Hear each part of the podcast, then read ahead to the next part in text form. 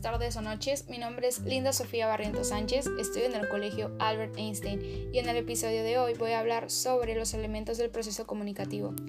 Ahora bien, antes que nada tenemos que conocer la definición de comunicación, la cual puede ser el proceso de crear y compartir significados a través del uso de símbolos.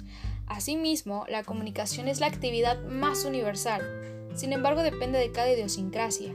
Como primer elemento está el emisor, que es aquel que se caracteriza por ser quien transmite el mensaje a través de un canal hacia un receptor, que a su vez es el foco que elige y selecciona los códigos apropiados, es decir, adecua el mensaje para que sea entendible.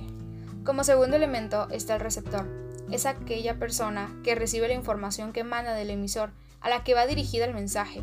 Eh, dicho de otra manera, cumple un proceso inverso al del emisor.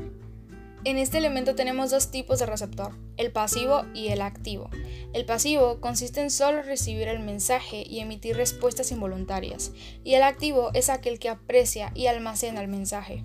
Consecutivo a este está el mensaje, el cual es el contenido, grupo de ideas, sentimientos, acontecimientos y pensamientos expresados por el emisor. El próximo elemento es el código y este consiste en un grupo de símbolos que el emisor utiliza para enviar un mensaje.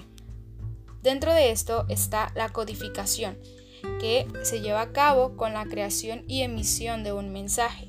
Y por otro lado, la decodificación es el procedimiento inverso y se da cuando el receptor interpreta el mensaje. A este tenemos el elemento llamado canal, que se basa en ser medio por el cual se transmite información y se entabla la conexión entre el emisor y receptor, por ejemplo, el aire, en el caso de la voz. Como sexto elemento se encuentra el contexto, y es aquel que otorga características específicas a la situación en que se desarrolla el intercambio comunicativo. Además permite identificar los objetos y los estados a los que se hace referencia.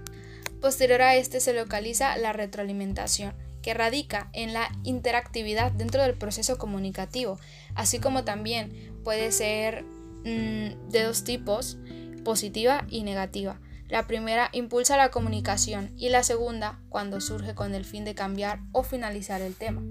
Para finalizar tenemos el ruido como último elemento, el cual se considera como cualquier distorsión que sufra la señal durante el proceso comunicativo.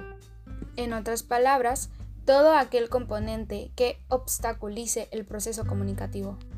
Y estos fueron los elementos del proceso comunicativo. Gracias por escucharme y prestarme atención.